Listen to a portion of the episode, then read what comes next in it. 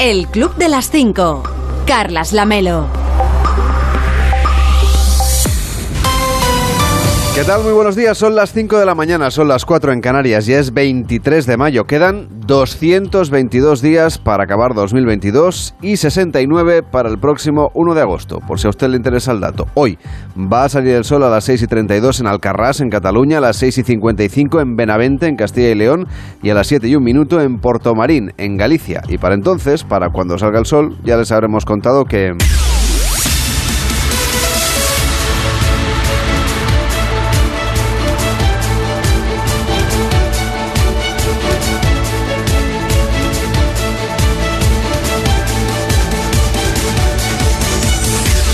Ya les habremos contado que Juan Carlos I viaja hoy a Madrid para verse con su hijo, con el rey Felipe VI. Elena, bueno, ¿cómo estás? Buenos días. Muy buenos días, Carlas. Pues después de dos años de distanciamiento se va a producir este reencuentro. Recordemos que en marzo de 2020 Felipe VI anunció que renunciaba a la herencia de su padre, le retiró además la asignación que recibía y fue en agosto de ese año cuando don Juan Carlos trasladó su residencia a Abu Dhabi. Hoy se reencuentran a eso de las diez y media de la mañana más o menos en el Palacio de la Zarzuela. El emérito se va a ver primero con su hijo y después eh, se unirá el resto de la familia, incluida doña Sofía. Don Juan Carlos dijo ayer que tiene muchas ganas de ver a su familia, que espera muchos abrazos y a la pregunta de si dará o no explicaciones respondió explicaciones de qué. Y del encuentro la verdad es que poco más se sabe. La Casa del Rey lo considera dentro del ámbito privado, la reunión por tanto no aparece en la agenda oficial y en principio no hay intención siquiera de difundir imágenes de ese encuentro. Tras la visita, eso sí, don Juan Carlos tiene pensado regresar ya a Abu Dhabi, aunque el próximo 10 de junio pretende ya volver a Sanjenjo para participar en más regatas.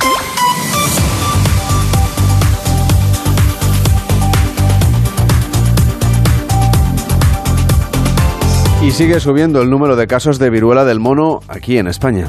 Ya son nueve. Las comunidades que están investigando posibles positivos son Galicia, País Vasco, Aragón, Cataluña, Castilla-La Mancha, Extremadura, Andalucía, Canarias y la Comunidad de Madrid. Esta última, Madrid, es la que mayor número ha notificado. De momento, 30 casos confirmados, 40 casos sospechosos. Y el gobierno autonómico lo que intenta ahora es trazar la posible cadena de transmisión, es decir, cuándo se produjeron esos contagios, quién contagió a quién, dónde se produjeron los contagios y está estudiando concretamente la relación de los positivos que se están notificando la Comunidad de Madrid con una fiesta del orgullo que se celebró hace dos semanas en Maspalomas, en el sur de Gran Canaria. A esa fiesta asistieron 80.000 personas. Nuestro país, de momento, es el que más casos ha confirmado en el mundo. Le siguen Portugal con 23 y Reino Unido con 20. Y según la Organización Mundial de la Salud, quitando África, donde la enfermedad se conoce desde los años 70, en el resto del mundo se han confirmado hasta ahora 92 casos y hay 28 en estudio. Y reconoce la OMS que hay algo muy inusual y es que de momento no se ha podido identificar entre las personas ya confirmadas que están contagiadas o sospechosas que estas personas hayan estado alguna en contacto o hayan viajado a zonas endémicas de esta viruela. Esto, insiste, es lo que de momento no se puede explicar. Siguen buscando, por lo tanto, ese caso cero. Gracias, Elena. Que tengas un feliz día. Cuídate mucho. Igualmente, Carlas. Gracias. De lunes a viernes a las 5 de la mañana, el Club de las 5. Onda Cero. Carlas Lamelo. Y en la previsión del tiempo, las temperaturas sufrirán un descenso en casi todo el país, salvo en el cuadrante suroeste peninsular, en el litoral del Levante y en Canarias. El descenso será notable en el nordeste peninsular y las mínimas también bajarán en la mayoría del territorio, salvo en Canarias, en Huelva, en Melilla, en Murcia y en Alicante. Ahí seguirán con temperaturas igualmente altas como en este fin de semana que acabamos de dejar atrás. Los cielos van a estar hoy nubosos o cubiertos en Galicia, en el área del Cantábrico. Habrá lluvias, habrá chubascos en aquella zona. También nubosidad de evolución diurna en los Pirineos como es habitual por otra parte, con chubascos que ocasionalmente podrían llegar a ser tormentosos. Asimismo, se producirán intervalos nubosos en el resto del tercio norte peninsular, sin descartar algún chubasco o tormenta de carácter más débil. En Canarias se prevén intervalos nubosos en el norte de las islas y poco nuboso en general en el sur de las Canarias. De lunes a viernes, a las 5 de la mañana, levántate o vete a dormir con el Club de las 5. Carlas Lamelo. Estamos en el Club de las 5, de las 5 y 4, de las 4 y 4 en Canarias. Hola David Cervelló, ¿cómo estás? Buenos días. Muy buenos días. ¿A quién le das hoy especialmente los buenos días? Bueno, pues a los miembros de una pareja, o casi te digo de una expareja que, bueno, pues lo habrán pasado más o menos mal, cada uno a su manera. Y bueno, para, para intentar evitar pues que se puedan producir este tipo de incidentes cuando además la gente se va de vacaciones. A y ¿qué, es qué que les ha pasado? Y es que una, una TikToker estaba tra- tranquilamente ahí en Egipto, pues tomando ahí en la, en la piscina de estas que hay mucha gente. Ay, que voy a grabar un vídeo de... Bueno, y se pone a grabar a la gente, porque es lo que hacen los TikTokers, que en lugar de grabar pues, a un pájaro o, o- o alguna cosa, pues están ahí al acecho a ver si pasa alguna cosa. Y lo que descubrió es que de golpe una, una chica bajaba a la piscina, lo que sería la, la- la zona comunitaria de la piscina, con una maleta muy grande. Una maleta muy grande, tu, tu, tu, tu, tu, la llevaba por ahí, se pone enfrente de la piscina, No me digas. abre la maleta y empieza a tirar todo de eh, todo el contenido que había dentro de la maleta a la piscina. Resulta que en unas anteriores vacaciones de estas que estaban en Egipto, esta pareja en cuestión, pues el mm, estando en Ibiza, el novio le había sido infiel. Y entonces había tenido una, una affair, una aventura, un algo, eh, una cosa, eh, había tenido ahí en Ibiza. A Ibiza le confunde eh, la noche y pues parece que se enteró ella estando en Egipto. Así que la decisión, la venganza que tomó, a ver, entiendo que también le dijo cuatro cosas bien dichas, ¿eh? pero que digamos que el efecto práctico, el efecto curioso fue Tirar sus cosas a la piscina. tirar sus cosas a la piscina, ¿eh? Una por una, ¿eh? O sea, ahí no, porque claro, yo pensaba, a ver si va a llegar eh, y O sea, no arrojó la maleta no, entera. no que, era sí. la escena que yo, Sí, porque que dices, yo imaginaba bueno, cuando has empezado a explicar la historia. Sí, sí, no, que coge la maleta y la tira. Era una maleta grande, muy pesada. Igual dice, "Yo, a ver si no la voy a poder levantar No, y, y, si voy a quedar a mal". alguien, mucho Sí. mejor, no sé. A ver, en la piscina no había nadie en ese momento, ¿eh? O sea, estaba la gente ahí tomando un poco el sol y todo eso. No había nadie, pues no, claro, a ver, a ver qué tiras a la, a la piscina, que eso, pues, eh, eh, bueno, puede ser arma blanca. eh, o papel mojado en este caso, ¿no? Pero bueno, iba tirando una por una las cosas y el vídeo pues ha sido muy compartido. La joven que ha filmado el vídeo se llama Chelsea Carver y bueno, ya lleva casi 4 millones de visualizaciones con el título esto, es- lo que sucede cuando te pillan tras ser infiel en Ibiza.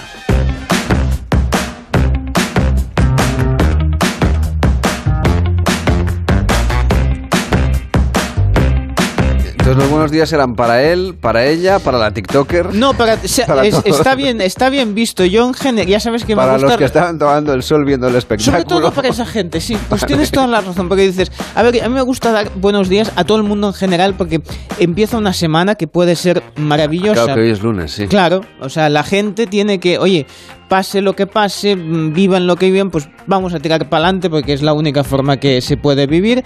Y para todos, ¿eh? Pero también es verdad que para esa gente que estaba tranquilamente tomando el sol, poniéndose la cremita, yo te pongo cremita, y de golpe ves esa escena y dice, pues bueno, pues solidaridad sobre todo con, con la chica. Tenemos más buenos días para repartir. Siempre, siempre y más siendo lunes. En este caso, buenos días al misterio de Forrest Gump. Misterio tiene Forrest Gump? Yo todas las semanas busco alguna noticia para poder poner Ya, esta es lo que estaba pensando. Sabéis que esta mujer me gusta mucho. Ya sabes de qué se canta. estaba comiendo los bombones. Forrest Gump, no.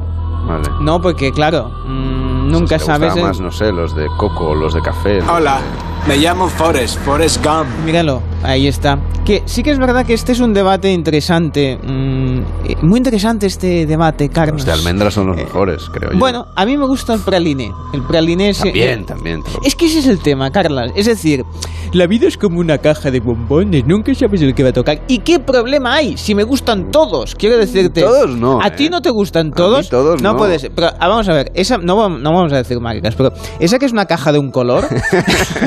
ya me entendéis todos. Pues Eh, esas hay unos que yo nunca me pues a mí me gustan todos.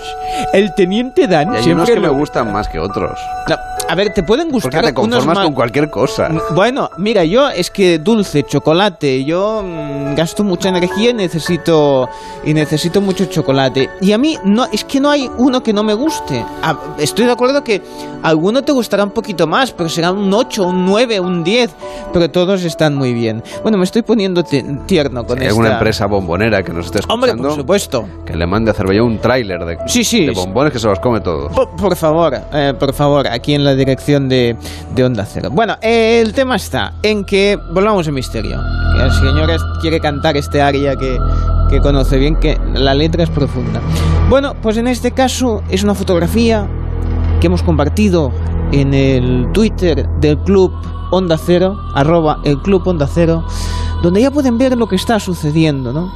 Es una foto de la reina Isabel II de Inglaterra, que bueno, que estaba pues, eh, bueno, con 96 años y ha vuelto a aparecer a nivel eh, de imagen pública. Eh, el tema es que eh, era una nueva línea de metro, la Elizabeth Line, o sea, tiene una esta línea propia, ¿eh? Poco me parece. Sí, bueno, está- es evidente, pero bueno, que se la ve muy bien con 96 años. Dicen que iba vestida íntegramente de amarillo con una flor azul, ¿eh? como un gesto sutil de apoyo a Ucrania, como al- algunos medios pues han, han comentado. Y eh, Valentin Lowe, que es el corresponsal del Times en, en Londres, pues compartió en Twitter la fotografía en la que se la veía pues a la reina, sea, ahí muy bien, ahí en plan, bueno, con bastón, bueno, inaugurando sea, una, una línea de una línea de metro, es que me emociono porque el tema es fuerte. Hasta ahí todo bien, la fotografía pues bueno, bonita. ¿Y qué pasa? Que ah, en un junto a un gran cristal, como si estuviese así medio escondido, aparecía una figura que al ampliarla eh, mucha gente ha dicho que se trataba de Forrest Gump. ¿Sería cierto entonces que Forrest Gump ha estado en los grandes momentos de la historia universal Sin querer, además. sin querer en muchos casos? Como ha sido en este caso, a ver, no es que estrenar esta línea pues sea un acontecimiento que vaya a cambiar la historia. Hombre, sí para la gente que viva por ahí, porque le va a ir muy bien tener, tener el metro, ¿no? El tube por ahí. Pero en ese caso, la verdad es que es una persona que se parece, a ver, se parece mucho más a Tom Hanks que a Forrest Gump en el sentido de la caracterización, ¿no? Pero verdaderamente está ahí, es, es impresionante. Es Skills McGill quien ha compartido este, esta captura, o sea, este zoom, digamos, de, de Forrest Gump. Lo digo por si os gustan los misterios y habéis visto este hombre por ahí, que sepáis que si lo veis, posiblemente estáis a punto de vivir un acontecimiento importantísimo en la historia. Oye, ¿y tus buenos días son para Isabel II? ¿Son para Forrest Para Gump? Forrest Gump. ¿Son Para, Forrest Gump y el señor este que se señores de la línea de metro? Bueno, para, para todos en general, eh, sí, sí, o sea, va- a- vamos a escatimar el lunes buenos días. Es buenos gratis, días da los buenos todos. días, que es Claro, gratis. Hombre, claro, hombre, aprovecha. vamos allá. Mamá siempre decía, la vida es como una caja de bombones. Nunca sabes lo que te va a tocar. El Club de las 5. Carlas Lamelo.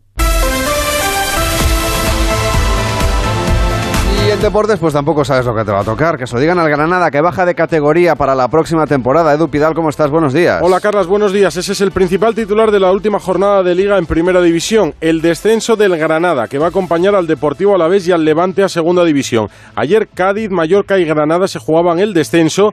El Granada parecía que lo tenía más fácil que nadie, jugaba en casa ante un equipo que no se jugaba nada como el Español y dependía de sí mismo, pues no pudo ganar. Granada 0, Español 0. Esto junto con la victoria del Cádiz en Vitoria, Alavés 0, Cádiz 1 hizo que el Granada descendiese, porque el Mallorca dependía de sí mismo y cumplió. Ganó en Pamplona 0-2 a Osasuna. Tristeza en Granada porque llegó a tener un penalti que falló Jorge Molina, lo envió fuera el delantero del Granada. El otro titular es la clasificación europea del Villarreal, que ganó en el Camp Nou al Barça. Barça 0, Villarreal 2. Victoria del Atlético de Madrid en San Sebastián 1-2 y la victoria del Sevilla 1-0 ante el Athletic Club que finalmente se quedará sin jugar la próxima temporada una competición europea. Y por último, hoy escucharemos al protagonista del gran culebrón del fin de semana, Kylian Mbappé, después de decidir renovar su contrato con el PSG, hablará hoy en Francia y dará explicaciones. De lunes a viernes a las 5 de la mañana, El Club de las 5. Onda Cero. Carlas Lamelo. Hoy en Onda 0.es nos cuentan que el Ministerio de Sanidad ha lanzado una serie de recomendaciones para aquellas personas que sospechen de un contagio de viruela del mono. Puede leer estas indicaciones en nuestra página web. Además, allí también leemos que los investigadores aún desconocen el origen de la hepatitis infantil aguda que ya afecta a más de 400 niños y que en algunos casos, los más graves, ha requerido del trasplante de hígado. En nuestra web también puede leer las posibles causas, implicaciones y la sintomatología que va asociada. Además también le explican con detalle por qué la vacuna contra la viruela dejaba una marca muy característica en el brazo. Actualmente las vacunas se suministran con una aguja hipodérmica, pero en la década de los 70 la más común era la aguja bifurcada, con dos puntas en el extremo que eran las que picaban la piel unas 15 veces en pocos segundos para suministrar las dosis de las vacunas. En Onda 0.es también leemos que han inyectado por primera vez a un paciente un virus experimental que mata el cáncer. La terapia, que de momento forma parte de un ensayo clínico, es posible una vez que los virus se encuentren en la naturaleza y hayan sido modificados genéticamente para infectar, replicar y eliminar las células cancerosas al tiempo que se preservan las células sanas. En Onda 0.es también pueden leer el mensaje que ha dejado en las redes sociales el futbolista Kylian Mbappé tras la decisión de renovar con el PSG hasta el año 2025. El, del, el delantero aseguró que será el primer aficionado en la final de la Champions League en París. Por cierto que hoy, como nos ha contado Dupidal, va a haber rueda de prensa. En la web también le resumen el final de la liga con el futuro de los partidos eh, de los equipos que bajan de categoría, como el Granada que desciende tras las victorias del Cádiz y el Mallorca. Seguimos repasando lo que nos cuentan en Onda 0.es, por ejemplo, las principales alergias que nos afectan a estas alturas del año. Pero no solo le hablan en nuestra web de las alergias más comunes, también de las más extrañas que podemos encontrarnos. En Onda 0.es también le explican en qué consiste el sistema del MAN View, un sistema de cámaras de visión exterior que mediante dos pantallas de alta definición ayuda a ver lo que sucede alrededor de un vehículo mientras estamos conduciendo. La DGT estudia este mecanismo para acabar de decidir si pone fin a los espejos retrovisores para sustituirlos por este sistema de cámaras. De momento van a probarlo en camiones de grandes dimensiones para valorar finalmente sus resultados.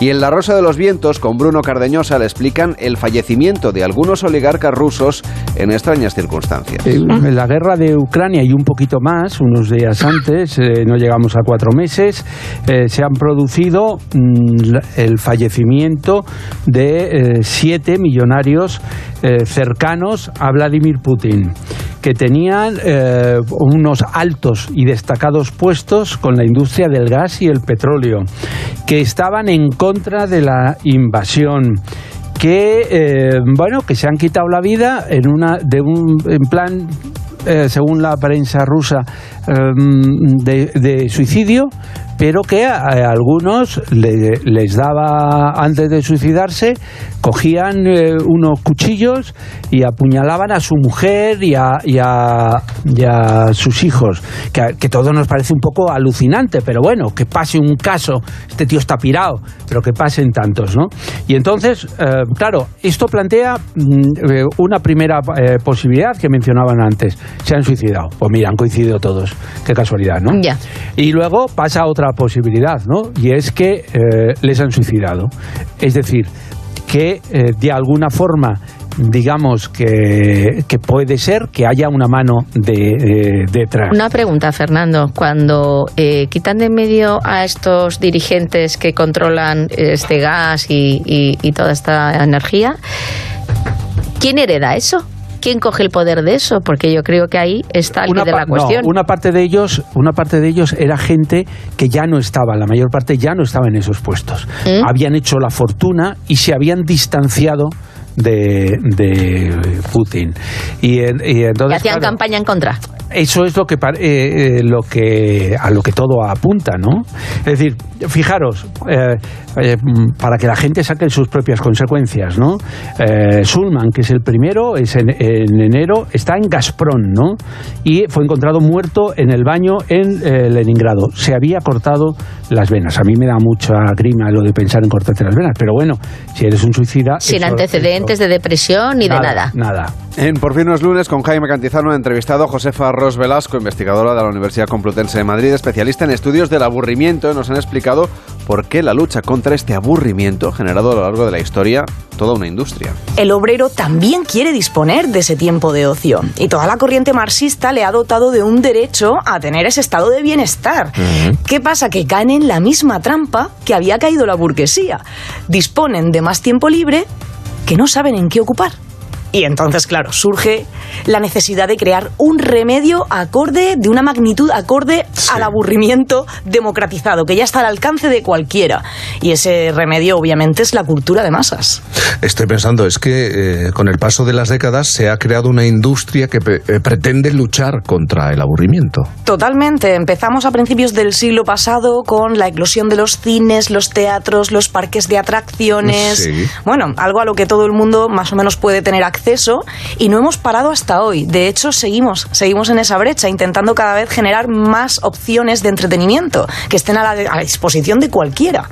Eh, lo llamativo es que se consume más rápidamente. Efectivamente, es un entretenimiento mucho más inmediato. Estamos intentando encontrar ese equilibrio todavía entre el tiempo que dedicamos, el tiempo del deber que dedicamos a esas realizaciones por obligación, el trabajo, cuidar de la familia, y el tiempo del poder, que es el tiempo de ocio, que es el que tú, de hecho, decías que, Sí. que reclamabas tener. Porque vivimos sobrecitados. Bueno, en algún sentido tenemos una- un abanico de oportunidades para entretenernos muy amplio.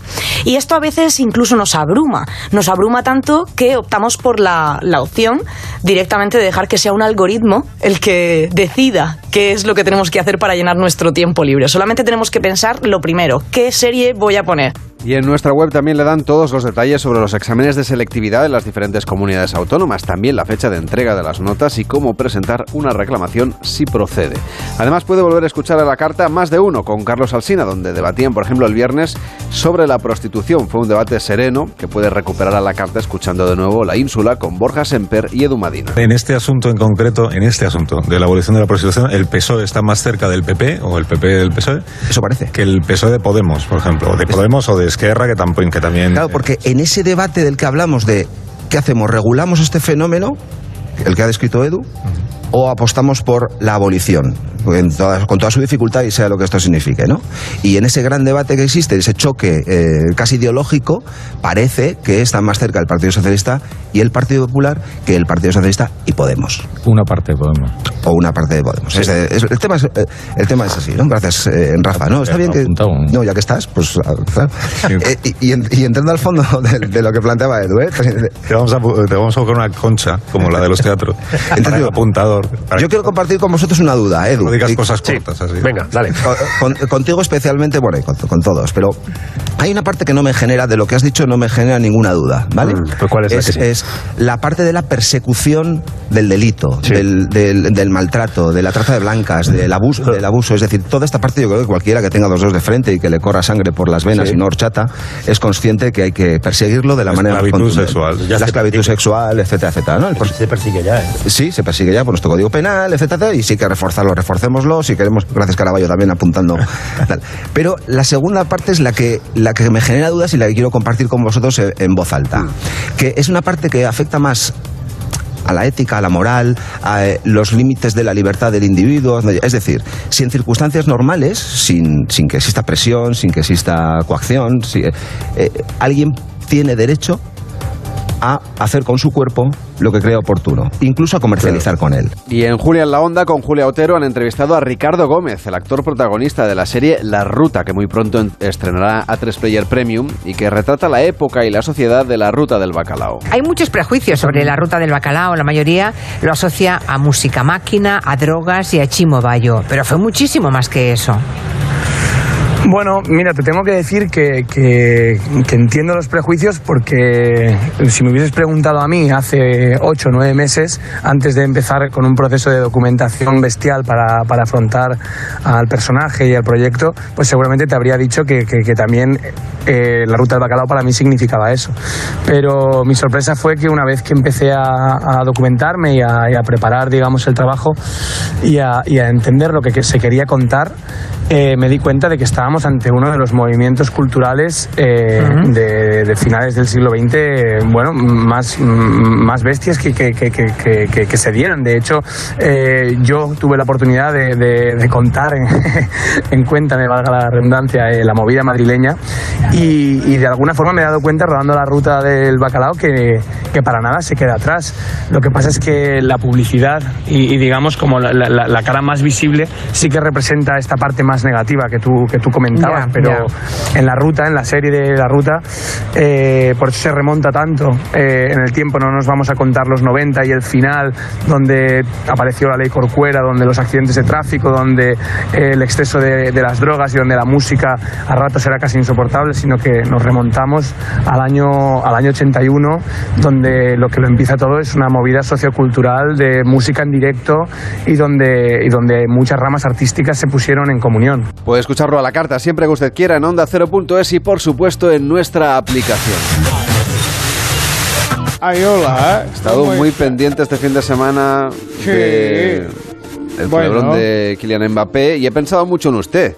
Bien, eh, usted y... que ya dijo que lo sabríamos a estas alturas. Bueno, Efectivamente. eso estaba dentro de las previsiones deportivas también. se lo Bueno, digo. a ver, mira, ya se ponen exquisitos, Claro, llevan dando la turra. no el resultado, pero el sí sabíamos que tema cuando este. acabara la liga pues lo iba a decir y ya está. Bien, Hoy la bueno, rueda de prensa. Sí, sí, sí, claro. Luego a caballo, eh, a toro a caballo pasado, toro regalado. No, no, y estas cosas yo las digo cuando se- eh, tengo la información, cuando me llega, y entonces es cuando hay que soltarlas. Ya les dije que veía negro el fichaje de lo de Mbappé estaba negro. No había ninguna opción de que fichaje, fichaje por el Real de Madrid porque en París eh, pues estaba él que quería estar un tiempo más. Bien, me llegan consultas, bueno, en realidad me las han pasado en el grupo de WhatsApp de videntes, que tenemos uno ahora. ¿Ah, sí? Sí, sí, ahora me han, me han regalado un móvil de última generación. Bueno, no es de última generación, pero es una generación que ya tenía WhatsApp ¿eh? y es divertido porque lo abres y a los 10 minutos ya tienes las imágenes llenas porque te llega todo tipo de imágenes que algunas quieres y otras no. Dice así. a Beatriz, que pone arroba tarot a una, dice, me he probado la ropa de verano y solo me está bien la toalla. bueno, a ver, es que claro, es que a estas alturas, bueno, es normal. Eso nos ha pasado a todos. Sí, pero bueno, hay que mirar siempre en positivo. Si lo que te sienta bien es la toalla, pues llevas la toalla eh, a, a la... eh, a la playa, a la piscina, donde quieras. Y en todo caso, pues buscas una, una ropa que se acorde a la toalla, pues de mismas tonalidades. Yo, por ejemplo, siempre busco una túnica eh, que sea un poco de playa. eh. Tengo una solo para la playa. Bien, ah, otra consulta. La túnica de playa, ¿cómo es? Bueno, a ver, pues es, la tela, si es una se puede tela. mojar. Sí, es de esta que tiene, bueno, como las toallas que tienen Se los pone usted moreno hilillos. con ella. Bueno, eso no, porque me cubre prácticamente todo el cuerpo, ¿eh? solo la cabeza y un poco los pinreles me sale, pero todo lo demás está bien tapado. Es usted un espectáculo. Sí, bueno, claro, sí, sí, sí. Luego, a ver, yo si de golpe me quito la, la túnica, aparte de que, claro, puede ser peligroso, eh, pues dirían, apaguen la luz. Porque claro, estoy tan blanco eh, que parezco un foco. Bueno, otra consulta de Arpía decía... eh, Arpía es el nombre en Twitter, entiendo. a ver, sí, eh, es arroba pía mm, barra baja DMN, ¿eh? pero se hace llamar arpía. Pone una foto de su tarta de cumpleaños, dice que va a cumplir 29 Pues feliz cumpleaños. y en la tarta ponía demasiada vieja para Leonardo DiCaprio. Este es el texto que ponía, es decir, ha cumplido una edad en la que ya sabe que no va a poder ser novia de Leonardo DiCaprio porque todas sus novias son menores de 28 años.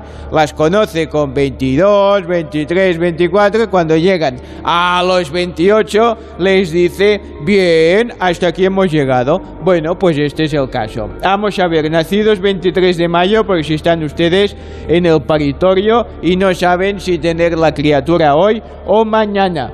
Hoy es el día de la transmisión de energía, ¿eh? Ya ha nacido gente, bueno, a diferentes años para, ha ido naciendo gente, como Mónica Naranjo, por ejemplo, o John Collins. ¿Eh? Bien, muy bien. Los puntos fuertes de los nacidos un día como hoy es que son atractivos. Bueno, Jane Collins y Mónica Naranjo lo son. Son convincentes y son inteligentes. Los puntos débiles. Sea inteligente ya está bien. Sí, si además eres eso- convincente. Con eso nos conformamos. Ah, sí, claro. Pero además hay que demostrarlo, hay que ser convincente. Puntos débiles son algo precipitados, son sacrificados, bueno, si se puede ver bien, o son inconscientes en sus emociones. Bueno, eh, esto es un poco como está, como está la cosa. Entonces, el número de la suerte es el 5, como podía imaginar, y vamos con la meditación que dice así. Las huellas digitales y los copos de nieve no son las únicas cosas irrepetibles. El Club de las 5. Carlas Lamelo.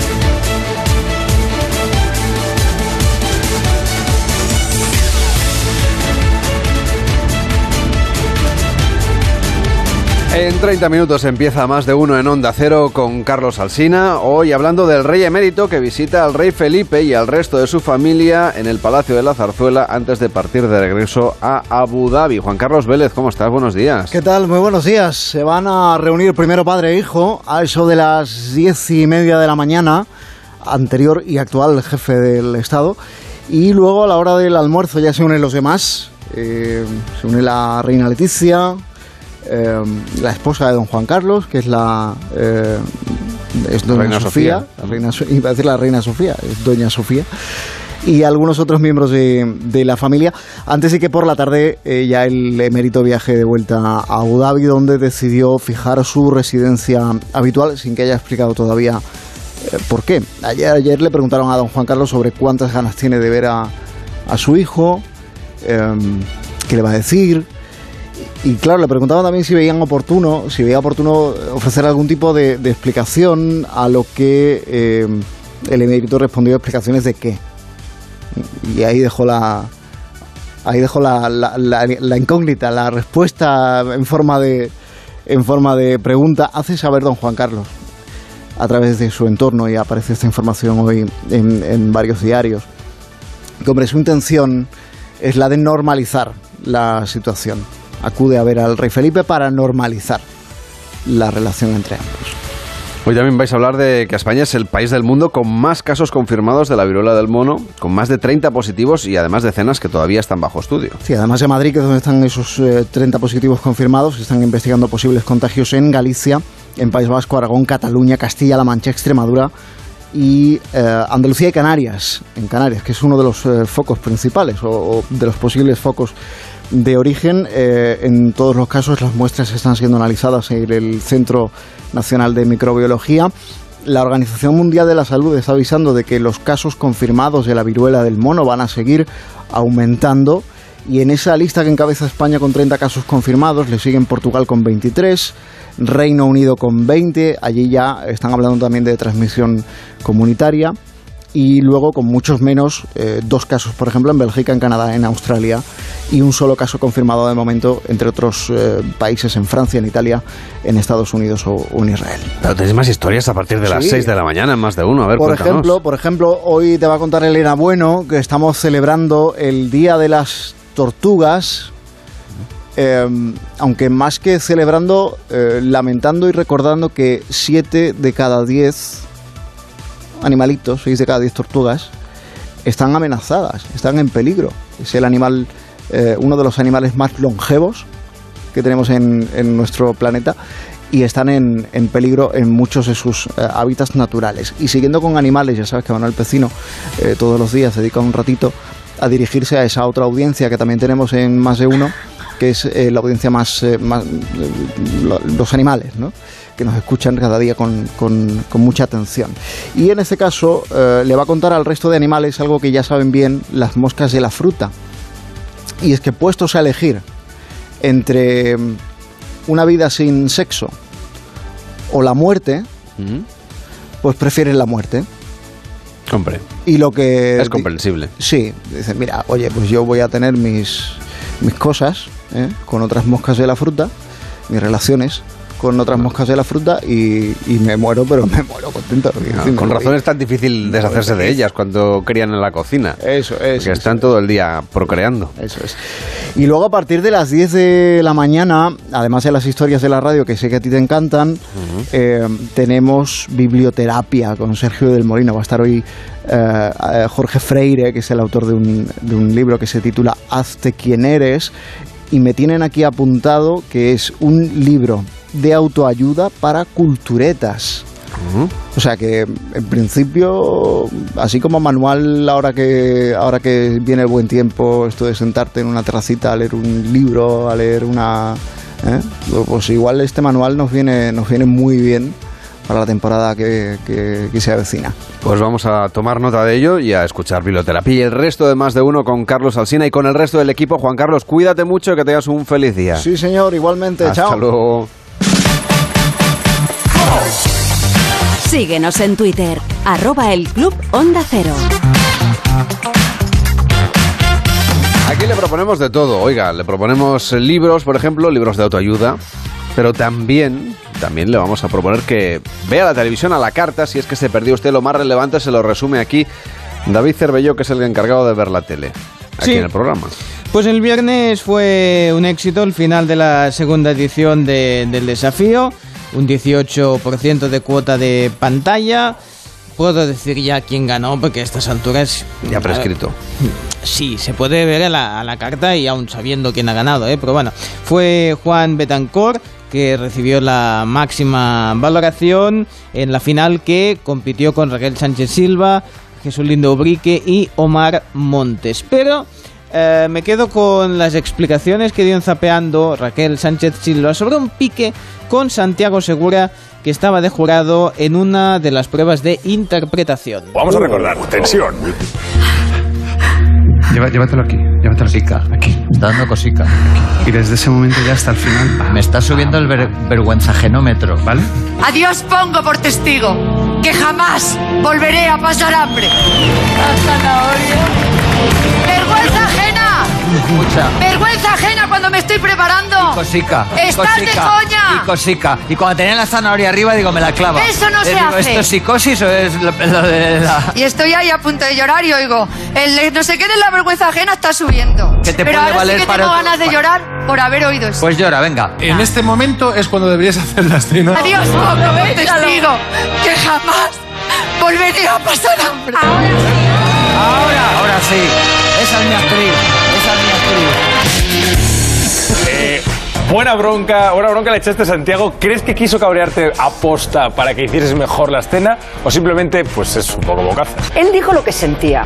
Y de hecho yo después, no, porque en aquel momento enseguida me giré, me reí con él, acabamos abrazados, ya está, solucionado.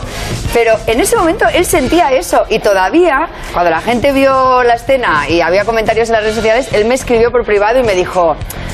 A ver, es que un poquito de cosica da, como de vergüenza. Bueno, que como lo haga diciendo, él. a ver Raquel. Y yo le contesté, pues mira, ahora que lo estoy viendo, tienes razón. Es que da, es que da un poquito de vergüenza. A mí también. Pero es cierto que en ese momento, con esa adrenalina ahí, Claro, eh, es, es que fue duro porque es que te lo dijo en el momento. Sí. No luego.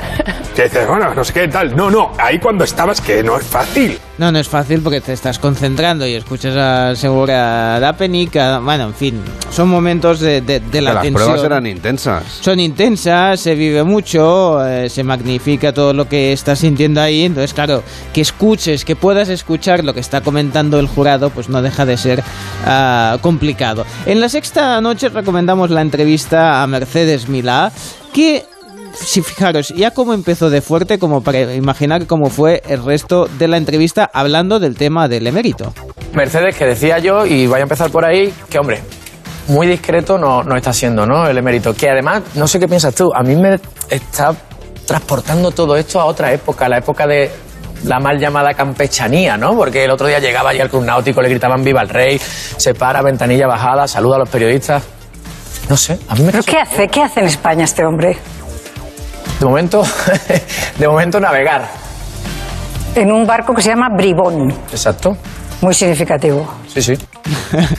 que siempre, siempre Mercedes Milá siempre da en el, en el clavo y no se corta, no se corta un pelo. Vamos a Telecinco esta vez para una entrevista a María del Monte que demostró tener recursos para todo, sobre todo para escaparse de las preguntas incómodas. Si eres muy sexual y estás desde el María, ¿qué viste? Estoy hablando de sexo. Esa pregunta, yo no estoy hablando de sexo, estará tú, tú eres Elena Ochoa ni nada. Escucha, Pero a es que estamos a punto de la hora del mortero monedero. Yo, pues ya, ya estoy yo fuera de aquí, vamos.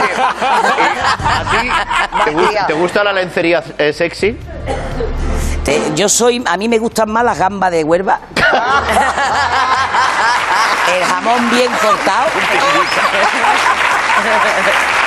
La puntillita, ¿no? Los chocos, en fin, las, las acedías me encantan. ¿Tu primera vez fue placentera? ¿Tú crees? Espérate, espera, espérate un momento. Me voy a echar para adelante. No, no, te voy a preguntar, ¿tu última vez fue placentera? Yo solamente te voy a decir una cosa. Y no te voy a hablar ni de sexo ni de mi vida sexual. Vamos, estaría, hasta ahí podría llegar la broma. Pero sí es verdad. Yo creo que para que dos personas estén juntas se necesita por encima de todo un transatlántico de amor. Qué bonito, qué bonito lo del trans. A mí me ha gustado mucho. Sí que hay, hay veces que, a medida vas cumpleaños, a veces casi prefieres los chocos y el, el jamón bien cortado. Pero es como como la- no es como las moscas de la fruta. entonces. Exacto. Bueno, hay momentos para todo, pero bueno, que hay momentos para moscas de la fruta y hay momentos para, oye, un jamoncito bien cortado, un ocho... Tú ya valoras la gastronomía. Yo- Entonces. hay que valo- eh, hay que la variedad está digamos un poco la dieta Tú que equilibrada más que un transatlántico con una barquita ya... Es- sí, sí, vamos, Ya yo, vamos, yo un velero ya soy, ya soy feliz. Terminamos con Bertín, precisamente, eh, Bertín Osborne en su programa, hablando de cómo son las citas hoy en día y que quizás se ha quedado anticuado. El otro día me pasó una cosa a mí que yo, yo ya, después de eso, yo ya entiendo que la vida cambia muchísimo. ¿Qué te ha pasado? Yo, el otro día conozco una chavalita muy correlativa, muy mona, me, pero, chavalita, ¿eh? Pero muy mona. correlativa y muy mona. Sí, Ay. muy mona, pero de esa que tú dices, uh, esta es cortita con sifón, No me esta hay digas. que, uh, hay que estar aquí una trabajera. Yo pensando ya, digo, pico y pala y la linterna aquí y a echarle horas. Y no y ahora cállate, no. Entonces ahora estoy, en- eh, estábamos en casa y venía yo después de cenar, digo, voy a lavarme los dientes, digo, me voy a lavarme los dientes un momentito, tal. Oye, y digo yo pensando, y ahora ya la, la llevaré a su casa. Porque Y total- encendiste la chimenea, ¿no? no, cállate, hombre. Cállate, hombre.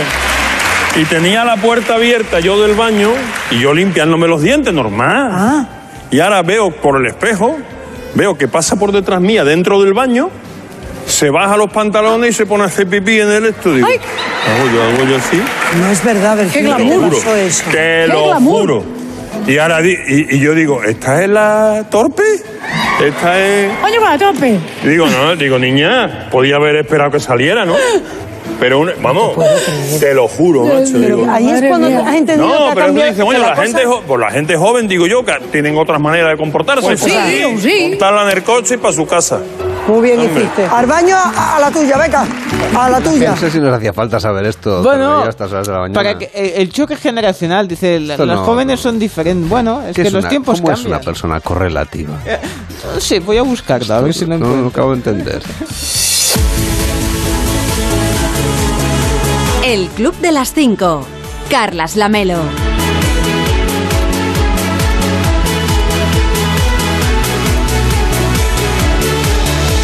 El club de las 5, de las 5 y 42, de las 4.42 en Canarias. Ya es 23 de mayo, eso quiere decir que estamos ya en la cuenta atrás para la selectividad.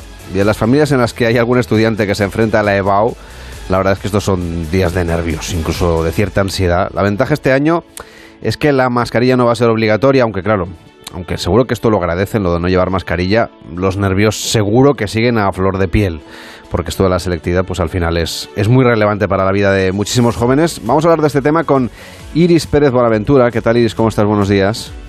Muy buenos días. Iris Pérez Bonaventura es doctora internacional en Psicología Clínica Infantil y Juvenil y miembro de la Asociación Americana de Psicología. Además, es profesora en la Universidad Internacional de Cataluña. Estamos en una época muy complicada para los jóvenes en cuanto a ansiedad se refiere, porque se están preparando muchos de ellos para los exámenes finales y la temida selectividad que es una época, bueno, realmente importante por varios motivos, porque se juegan mucho en un examen, y porque además se les es el anticipo de lo que va a ser un cambio vital muy importante. ¿Cómo ayudarles desde casa a llevarlo un poquito mejor? Bueno, primero de todo escucharles, ¿no? Y entender, sobre todo entender por lo que están pasando. Es una época muy muy difícil que, como dices, les va a condicionar las notas que, que saquen, les va a condicionar pues la, la carrera que podrán estudiar, ¿no? O el ciclo que podrán estudiar. Entonces, escucharles, comprenderles, e intentar estar a su lado.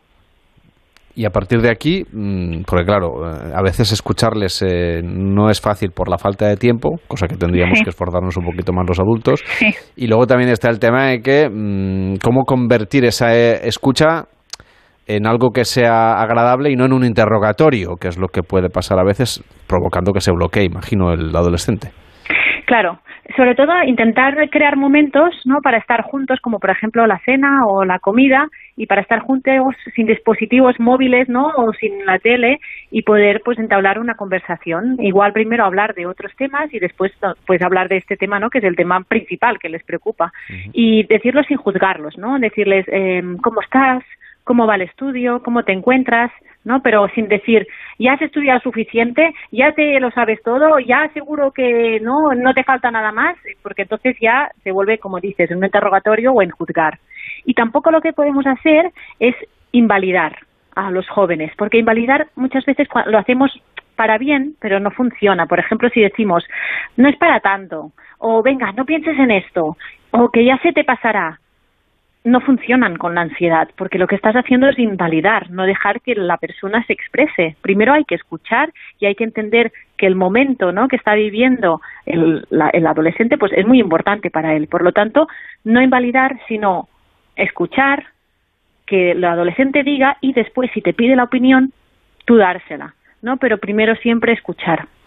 Claro, no invalidar eh, y eso que comentas, lo de la ansiedad y cómo gestionarla por parte de quienes estamos alrededor de alguien que padece esa ansiedad, no solamente para los jóvenes, es decir, la misma receta sería aplicable, entiendo, para un adulto, ¿no? Esa tendencia que tenemos siempre a decir, bueno, pero no es para tanto, anímate, que, la vida es maravillosa, ¿no?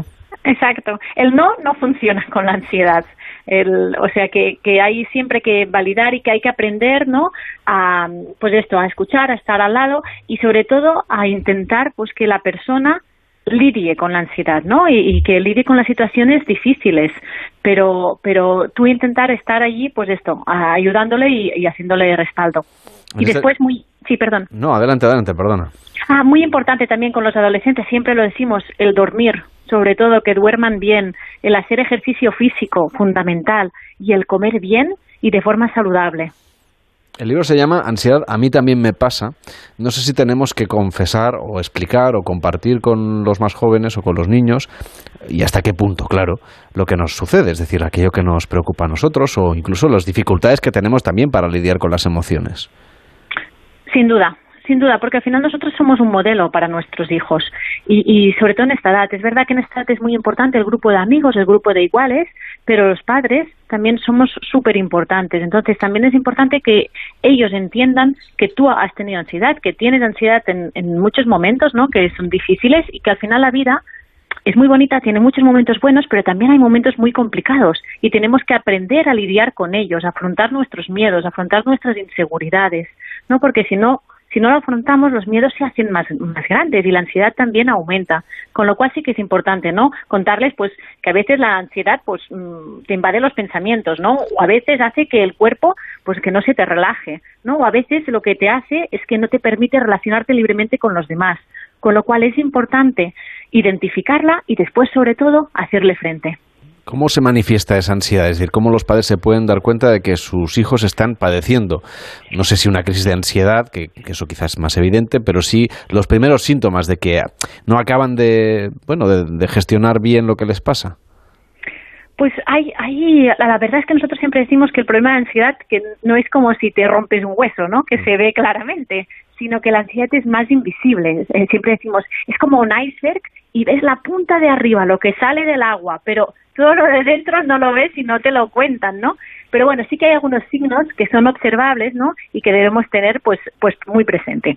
Por ejemplo, si nuestro hijo o hija nos cuenta que tiene algunas sensaciones extrañas en el cuerpo, ¿no? Que les crean malestar y aparecen sin previo aviso. Por ejemplo, dolores de cabeza o dolores de barriga. Y vosotros igual habéis ido al médico, ¿no? Y el médico os ha dicho, no, no, es que esto no es orgánico, no es físico. Es, em, pues estos dolores son por otra cosa. Pues probablemente es por ansiedad, ¿no? Y nosotros le llamamos síntomas psicosomáticos, porque la mente y el cuerpo al final están muy unidos si tú te preocupas, al final esto también lo notarás en el cuerpo. Después también son jóvenes que se van de determinados sitios por temor a ser juzgados. Es decir, por ejemplo, ¿no? Tienen una presentación oral y se van porque no pueden soportar ¿no? la presión o la sensación de, de mm, incomodidad que esto los lleva. O dejan de hacer cosas por miedo. Pues son jóvenes que igual no van a una reunión familiar que tienen prevista, ¿no? O igual no van a una quedada con amigos, o igual no, no van a un centro comercial, pues también estar atentos porque igual hay algo que mm, les está incomodando, ¿no? También son jóvenes que se sienten inseguros, que no están seguros de sus decisiones, que preocupa, no preguntan mucho qué hacer, cómo hacerlo, también que se preocupan mucho por el futuro de forma desmesurada, es decir, ya es que no disfrutan el presente, están pensando en lo que harán mañana y en lo que harán la semana que viene y en lo que harán el mes que viene y el año que viene, ¿no? Y entonces siempre están anticipando el futuro y esto también nos pasa a los mayores, ¿no? Que a veces dejamos de disfrutar, ¿no? Y lo que estamos es eh, preocupándonos constantemente. Si ocurre eso último, por ejemplo, ¿no? ¿Cómo les anclamos al presente? ¿Cómo, cómo les ayudamos a que dejen de anticiparse y, y no, bueno, no sean capaces de disfrutar algo bueno que les esté pasando en ese momento? Claro, esto es muy importante. Primero, identificar la, lo que es la ansiedad anticipatoria, que se llama así, ¿no? Que es, em, tienes, o sea, esto va a pasar en el futuro, tu cuerpo ahora está en el presente, ¿dónde está tu mente? ¿no? Y te dirán, en el futuro, pensando en todo lo que tengo que hacer. No, no, no está bien pensarlo durante un rato, ¿no? Porque al final no tienes que ser impulsivo, porque los jóvenes también son muy impulsivos y no son reflexivos, no piensan y actúan a veces. Tampoco es esto, no hay que ser impulsivo, pero tampoco hay que darle mil vueltas al futuro. Con lo cual, si tu cuerpo está en el presente, tu mente debes intentar llevarla al presente. Y entonces, el futuro, escribe en una libreta todo lo que te preocupa, mm, para la semana que viene, el mes que viene, el año que viene, y cuando termines, anclate en el presente observa las cosas que suceden en el presente, escucha las cosas que suceden en el presente, siente lo que te está pasando, ¿no? Y sobre todo, pues desde esto, hacer el ejercicio, pues de vivir más el presente. O sea que al niño o a la niña le decimos que apunte en una libreta esas cosas y las mm. cierre la libreta y las deje guardadas y, y, a continuación que piense en el presente. Pero ¿serán capaces de hacerlo? es muy difícil. Y luego lo, lo, de la libreta hay que analizarlo también, ¿no? Y pues decirle, mira, más tarde, dentro de un rato, volveremos a hablar de esto. Pero ahora ya me lo has contado muchas veces, entonces apúntalo aquí. Y así, ¿no? El adolescente está como más tranquilo porque, vale, pues mira, no se me va a olvidar, tú lo apuntas todo. Y después hablaremos, ¿no? De lo, y este ejercicio lo hago mucho en terapia. Después hablaremos de todo esto, pero lo hablaremos después, porque ya lo has apuntado. Y así, no, no se me olvida algo, ¿no? Porque está todo apuntado. Ahora es momento de disfrutar, de disfrutar aquí, que estamos con la familia, o estás con los amigos, o estás ¿no? hablando en la, en la conversación. Tienes que intentar tu atención estar en el presente, en los cinco sentidos, ¿no? En, la, en el oído, en la vista, en el tacto, y hacer este ejercicio. Porque si no, al final, los jóvenes, ¿no? Que después serán adultos, y después, pues, a lo largo de la vida, lo que les pasará es que se preocuparán, dejarán de hacer cosas por miedo y dejarán de disfrutar, ¿no? Entonces dejan de vivir el presente porque siempre están angustiados por el futuro. Iris Pérez Buenaventura acaba de publicar este libro, Ansiedad, a mí también me pasa, manual práctico para jóvenes y adolescentes. Que tengas un feliz día, hasta la próxima. Muchísimas gracias. El Club de las Cinco. Hoy es 23 de mayo, día en que estaremos pendientes del rey Juan Carlos, que regresa al Palacio de la Cerzuela casi dos años después de que abandonara la que fue su residencia durante 57 años para irse a vivir a Abu Dhabi. Para hoy está previsto el encuentro con Felipe VI, con la reina Sofía y con otros miembros de la familia antes de volar de nuevo al Emirato. Y hoy estamos también todos pendientes del foro de Davos en Suiza, que vuelve tras el parón de la pandemia y con las incertidumbres económicas y la guerra de Ucrania como temas estrella. El presidente del gobierno, Pedro Sánchez, va a participar también en este foro económico mundial. Y sobre la guerra, Estados Unidos auspicia este lunes una reunión virtual de los responsables de defensa de más de 40 países para coordinar los esfuerzos de entrega de ayuda militar a Ucrania para contrarrestar la invasión rusa. Y el presidente ruso, Vladimir Putin, se reunía en Sochi con su homólogo bielorruso, Alexander Lukashenko, el mayor aliado de Moscú en la campaña militar en Ucrania. Y la Organización Internacional del Trabajo publica hoy su último informe sobre el impacto de la pandemia y otras crisis, como la guerra de Ucrania y todo lo que está sucediendo alrededor del mundo y que afecta al empleo y a los negocios en el mundo. El presidente americano Joe Biden celebra una cumbre con el primer ministro nipón, Fumio Kishida, que estará centrada en reforzar la cooperación de ambos países en materia económica y de seguridad ante el auge de China. Y responsables políticos y expertos se reúnen en Berlín en la cumbre sobre las materias primas, en cuya apertura participa el vicepresidente de la Comisión Europea. Seguimos repasando en el Club de las 5 lo que hoy va a ser noticia. El Ministerio de Trabajo y Economía Social reúne este mediodía sindicatos y patronal para abordar el problema de las casi 110.000 vacantes de las empresas que no logran cubrir en España, sobre todo en temporada de verano. Y el líder del PP, Alberto Núñez Feijóo, ha convocado este lunes su Comité Ejecutivo Nacional para dar luz verde al organigrama completo del Partido Popular. Además, se concentrarán los esfuerzos en explicar algunos ajustes internos que se prevén hacer dentro del Grupo Popular. Una vez ya se ha confirmado que Cucagamarra, Javier Maroto y Dulos Monserrat seguirán siendo portavoces en el Congreso, Senado y Parlamento Europeo. Y la Comunidad de Madrid recibirá este lunes en los hospitales públicos de la región a 25 heridos de la guerra de Ucrania, de los que 11 serán ingresados directamente y otros 14 serán trasladados al Hospital Enfermera Isabel Zendal de manera ambulatoria. Y en Cataluña, el PSC, Esquerra Republicana, Junts per Catalunya y En Comú Podem afrontan una semana clave para intentar cerrar un acuerdo que les conduzca a blindar la inmersión lingüística en las escuelas catalanas, una iniciativa que esperan que sirva de parapeto de las resoluciones judiciales que instauran al menos el 25% de las clases en castellano. Y la ministra de Transición Ecológica y de Reto Demográfico, Teresa Rivera, el presidente de Canarias, Ángel Víctor Torres, y el consejero delegado de CEPSA, Martin Wessler, asisten al acto de inicio de la desinstalación de la refinería de Tenerife, que fue la primera que se implantó en todo el territorio nacional y la primera en ser desmantelada, proceso que podría estar finalizado en 2028 o a más tardar a inicios de 2029. Y otra de las imágenes de la jornada va a ser la de la comparecencia de prensa de Kylian Mbappé tras su renovación por el PSG hasta 2025, después de rechazar finalmente al Real Madrid cuando en principio estaba todo pactado para que se mudase al Santiago Bernabéu. Y en deportes, seguimos hablando de deportes porque punto final de la liga con el descenso del Granada. Nos lo resume Edu Pidal, buenos días. Ahora sí, Edu Pidal, ¿qué tal? Buenos días. Buenos días, Carlas. El Granada de Aitor Caranca, que no pudo ganar ayer al español a pesar de depender de sí mismo para conseguir la salvación, empató a cero y dispuso de un penalti que falló Jorge Molina. Y con ese empate y la victoria del Cádiz se va a segunda. El Cádiz ganó en Vitoria 0-1 al Deportivo Alavés. También ganó el Mallorca, que tenía opciones de descenso, en Pamplona, Osasuna 0-2. Por tanto, Granada, Levante y Deportivo Alavés descienden a segunda división. El Villarreal jugará en Europa, en la Conference, después de ganar en el Camp Nou 0-2 y de que el Atleti de Bilbao perdiese en Sevilla 1-0 en el Sánchez Pijuán. Victoria del Atlético de Madrid en San Sebastián 1-2 y los de Simeone acaban terceros esta liga. Siempre parece poco, pero la verdad que al final terminamos redondeando una temporada importante, buena y que nos deja en un lugar siempre privilegiado. Y dentro de una semana se cerrará la temporada de fútbol para los clubes con la final de la Liga de Campeones en París entre el Real Madrid y el Liverpool. Y hay muchos temas por decidir en España de los que jugaron ayer, el futuro de banquillos como el del Sevilla con Julen Lopetegui, el Athletic Club con Marcelino, los fichajes, salidas y entradas que va a haber en el Real Madrid o en el Fútbol Club Barcelona, lo iremos contando durante el verano. Como hemos ido contando las últimas horas de Kylian Mbappé, que renovó con el PSG hasta el año 2025 y dejó plantado al Real Madrid en el último minuto. Ayer ya emitió un comunicado en redes sociales el futbolista francés y dijo entre otras cosas que quería dar las gracias al Real Madrid y a Florentino Pérez. Me siento un privilegiado por ser el deseo de una institución así. Su decepción está a la altura de mis dudas. Seré un fan más del Real Madrid en la final de París, que es mi casa. Mbappé habló ayer en redes sociales, pero hoy tiene previsto hablar en Francia, públicamente en una rueda de prensa, junto con el presidente de su club y dar explicaciones. El madridismo se ha llevado una decepción muy grande después de que durante meses contara con la incorporación para este verano del que consideran ahora mismo el futbolista con más futuro del mundo.